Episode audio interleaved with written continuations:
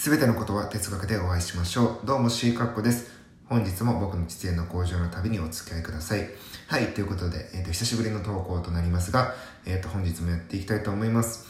で、えー、まあ、近況報告としてはですね、まあ僕、今日ポーカーで5000円ですね、勝ちましたと。で、えっ、と、まあまあまあ、ただですね、うんと、まだまだ精進しなくちゃいけないなっていうことはたくさんあるので、うん、やっぱりですね、なんか頭を使うゲームなのでね、シンプルにやっぱね、睡眠時間とかちゃんと取んないと頭回んないですよね。うん、まあまあまあ、その辺も含めて、うん、体調も含めてね、ちゃんとやっていかないと、え、まだまだポーカーを強くなる道のりって遠いのと。で、まあゲームソフトとかでも、あの、まあ携帯とかに入れられるやつでもやってたりはするんですけど、うん、まあなかなか勝てないというか、まあ現実世界では勝てても、仮想世界で勝てない場合もあるので、その仮想世界での戦い方というかね、うん、なんか間違ってることをしてるはずではないのに、なんでか勝てないみたいな、なんかもう確率操作とか、なんかそんなレベルでやられてんじゃねえかなって思うぐらい、昨日とか一昨日ね、ゲームでも勝てない。ゲームの中で逆に勝てなくて、現実では勝ってるんですけど、なんか、うん、それはそれででも尺なので、うん、まあ現実世界の方でも、えー、ゲームの世界の方でもしっかりと、まあ、勝っていこうかなと。ただまあ、現実世界の方がね、圧倒的に情報量が多いんで、うーん、なんだろうな。その分ね、僕の直感も働きやすくなってるのかなとは、あ材料が多い分、判断の材料がね、まあ人の表情だったり、うんっていうのが直接見える分ね、えーえっ、ー、と、なんか直感的にわかるものがあって負けずに済んでるのかなとは思うんですが、まあ一方で、ただ単純にやっぱりハンドの強さというか手、札の強さ、えー、からも純粋に力関係を考えていく、っていう、あ表情とかを見ずに、えー、こと自体もポーカーでは大事なので、ゲームで勝てないってことはまだその辺がダメってことなんでしょうから、えー、めちゃめちゃムカつきますよね。ちょっと腹が立つな全然勝てない。正しいことしてるはずなんだろうけど、勝ててないってことは多分間違ってるんですよね。その考え方がね。はい。まあ、柔軟にちょっと頑張っていこうかなと思ってる次第です。はい。で、うんと、まあ、今日の内容です。まあ、そんな、今度で、えー、っと、まあ、長い時間をや、ね、まあ、長い時間というか、僕、まあ、学校にいつつ、ね、まあ、友達とそういうことで遊びつつ、まあ、ちゃんとね、自分の研究はすることはしてっていうことをやって、えっと、まあ友達とご飯食べて、えっと、帰って、えー、まあ地、地元の駅に着いて、自転車で帰ってる途中なんですけど、うん、まあ、たまたまですね、その、無灯火で、まあその、つけてなくて、ライト。で、まあ今のこの時期、年末なんで、そういう取り締まり厳しいので、まあ警察の方に止められたわけですね。で、本日の内容はその権力っていうのがどこまで個人に対して、うん何だろうな、こう、影響を及ぼしていいのかっていうことと、まあ、プラスで、えっ、と、それをあまり深く考えてもないのに、その武器を振りかざす、まあ、警察っていう組織、警察の組織というかね、組織全体がそうではないと思うんですけど、その警察の中にいる人っていうことですね。で、えっ、と、まあ、その、まあ、二人のね、まあ、巡査、なんていうんですかね、その巡査してる人たちに、まあ、声かけ、まあ、呼び止められて、で、まあ、僕めんどくさいんで通り過ぎようと普通に呼び止められたけど無視しようとしたんですけど、まあ、前に立たれちゃったんで、ちょっと、あのー、ね、普通に止まらず、止まらざるを得なかったんですが、まあ、その時点で僕はもう、あのー、あもう徹底的、徹底的に戦おうと思って、あのー、決意してたんですね。で、まあ、あのそういう時に多分めんどくせえなって言って、えー、普通に、あのね、まだで、わかりましたっつって、まあ、その、レッドカードみたいなのを受け取って、で、あの、なんていうのかな、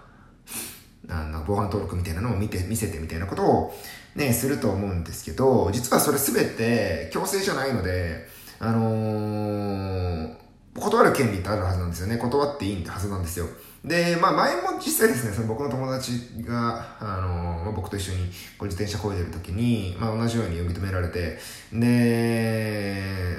実際にその時は断ったんですね、しっかり。いや、あの、見せないですって。別に僕のなんで大丈夫ですって言って、あの、防犯登録のカードを見せなかったんですけど、うんと、あと、まあ、プラス、しかもその個人情報なので、まあ、あたかも当たり前かのように、あのー、じゃあ名前とか教えてくださいとか生年月日とか聞かれますけど、本当はね、あのー、別に答えなくてもいいはずなんですよ。で、その辺を僕、いちいち問い詰めたんですね。あのー、で、でしかもなんか勝手に疑ってくるだけじゃないですか。で、自分僕に別に何も悪いことしてないし、その、まあ要は自転車は僕の結局、まあ家族のもので、あのあれなんですよ。別になんともなかったんですけど、最終的には。だただ、まあ、その断った分、やっぱり疑われるんですね、相手からね。うん。なんで断んのみたいな話になるんですが、僕は権利として断る権利を主張してただけなんですね。ただ、まあ相手としてはもう、その、すいませんね。えっ、と、まあ相手としては、えっ、と、まあその断った分、当然疑ってくるわけなんですけど、あのもうそれはまあ永遠に決着がつかないわけですよ。ただ、いや、でもそれ永遠に決着がつかないのはなぜかというと、向こうはもう結論ありきで、もう絶対に防犯登録を見るっていう結論が決まってるんですよ。おそらくね。だってどちらにせよ見るじゃないですか。僕たちがいいですよって言っても見るし、断っても怪しいって言って見るじゃないですか。だから結論決まってるんですよね。うん。で、あらかじめ結論決まってるものを、ま、あたかも強制、まあ、なんつうの、強制ではないかのように、まあ、協力である、協力を仰ぐかのように、うんと、まあ、迫ってくるわけじゃないですか。でも、もう、だったら強制にすればいいのにって思うんですけど、あのー、強制権限にしちゃえばいいのにって思うんですけど、でもそれはおそらく国家の権限として、国の、まあ、要は、公権力っていう、公の権力がどこまで個人に介入していいかっていうところの多分妙なラインで、あのー、だったら僕たちにも、だとするのであれば断る権利はあると思うんですよね。逆に言うと。グレーゾーンなのであれば、僕たちも断る権利はあるはずなんですけど、まあ大抵の人はめんどくさがって反発する、反普通反発せずに終わると思うんですが、僕は徹底的にもう、あの、ロジックで戦って、まあコンサルタントにね、まあ僕、あの、来年からコンサルタントになるんで、あのまあ、相手が誰だろうと、あの論理で勝負できなきゃ意味がないと、うん、っていうのも、まあ、あ本音と建前両方にあったと、あって、で、まあ、あのー警察まず2人にね、対して、あの、説得というか説明というかね、納得いく説明を求めたんですよ。なんで僕は、あなたたちの権利を、権力を行使されて勝手に権利侵害をされなきゃいけないんですかみたいなことを言ったわけなんですけど、まあ納得いく説明は全く来ずですね、あの、いや、必要だからと、いや、疑ってちゃね、やっぱりこっちもねっていう、まあ、あらかじめ結論が見えてる上で、なんでそんなに嫌がるのみたいな話にやっぱなるんですよ。うんと、で、僕はその嫌がることに関しては別になんか、あの、見られることを嫌がってるのではなく、あらかじめ強制でかの、なんか強制かのように、強制のものを強制ではないかのように振る舞ってることだったり、うんと、逆に、なんていうのかな、強制じゃないよ、協力だよ的な発言にそもそもきょなんか拒否感を抱いてて、あのー、いやいや、だって強制じゃんみたいな。結局強制でしょ？なん、なんて言っても結論決まってるんだから強制でしょ？みたいなことを、いくら警察の方に言っても、まあ納得してもらえないとか、じゃあ、まあ分かった、じゃあ、じゃあ見せてよみたいな話になるんですよね。で、いやもう通じないんで、いや別に疑いを持つことは誰にでもあるじゃないですかと僕は言ったんですね。まあその、あの、別にあなたたちが警察じゃなかったとして、僕が仮に誰かに、あの、疑われて、えー、防犯登録見せてくださいって言われたら断りますよねって話をしたんですよね。で、それは別に警察の人だろうが、そうじゃなかろうが、まあ僕は一緒なんで、断ってるだけですと言ったわけです。で、うんと、逆に言うとですね、おそらくその相手にも、えっ、ー、と、僕の権利を犯す、権利を犯すというか、知る権利みたいなものがあったりするのかなとは思うんですけど、でも、それは権利と権利のマダムなんで、話し合いによって解決するはずなんですけど、まあ、ところがそうもいかないと。なんでそうもいかないのか僕全くわからなくて、えっと、なんか、納得いかなかったんですけど、まあ、その、そうこうして、こう話しているうちに、まあ、あの、パトカー来て、うんと、警、他の警官3人ぐらい、まあ、つまり、えっ、ー、と、合計6、5人かな ?5 人に囲まれて、まあ、説得を受けるわけなんですけど、あの、まあ、それもどれも一つ、まあ、パッと来なくて、まあ、またそこを論点一つずつ潰してって、確認を取りつつやってったんですけど、結局僕はどう考えてもクリティカルな正論を言ってるのに何も、まあ、進まなかったんで、まあ、納得してあげることにしたんですけど、まあ、その納得した理由は、まあ、相手がもう、まあ、そこはうまいなと思ったんですが、あのー、なんていうんですかね、あまあ、君がもともとね、そもそも無灯火で、えー、っと、悪いこと、悪いことというか、迷惑をかけて、まあ我々は君を、あのー、なんていうのかな、えー、職質的なことをしていると。で、それに対しての、まあ、レッドカードの紙を書く上で、防犯登録の、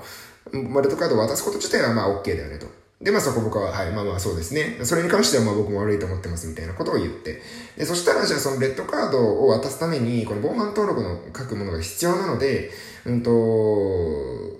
まあその悪いことしたことに対する罰だと思ってくれないみたいなことを言われたわけですね。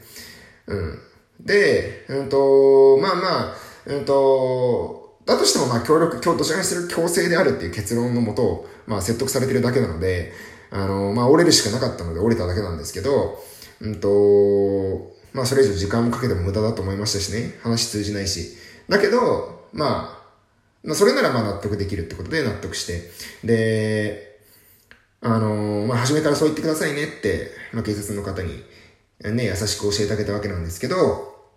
あのー、だったら初めからそう言えばいいじゃんっていう話になるし、結局ね。なんていうのかな別にこれ僕は子供なんですかねいや、子供というか、あの、権力って、ややもす、まあ、ややもするとそういうふうに気づいてないうちに権利を侵害される可能性ってあるじゃないですか。で、逆らう意味。あんまり個人が権力に対して逆らうことって、本当はね、デメリット、あんまりメリットないんですよ。で、デメリットしかない。で、僕だってデメリットしかなかったですよ、あの瞬間。だって時間も失うし、で、もう結論決まってることに関して噛みついてるだけなので、まあ相手からしてもめんどくさいだろうし、だけど、まあ、それを、なあなあで見過ごしてたら僕は将来、あのー、なんていうのかな。ただ、システムに従うだけの人間になってしまうというふうに、まあなんか、そこでガッと思って、まあ抵抗したわけなんですけど、まあ結局会えなく散ったと。なのでまあ結局意味なかったんですけど、まあもうちょっと僕もですね、そのその辺に関して、権力の話をしてるのに、まあなんか、相手はそれに乗ってくれなかったし、相手もそれ、それを話すだけの教養がなかったっていうか、まあ、僕自身もなかったことも含めて反省してはいるんですけど、あのー、まあ、そんなことを皆さんも経験してるのか、経験したことありますかねって話ですね。まあいいです。本日はありがとうございます。失礼します。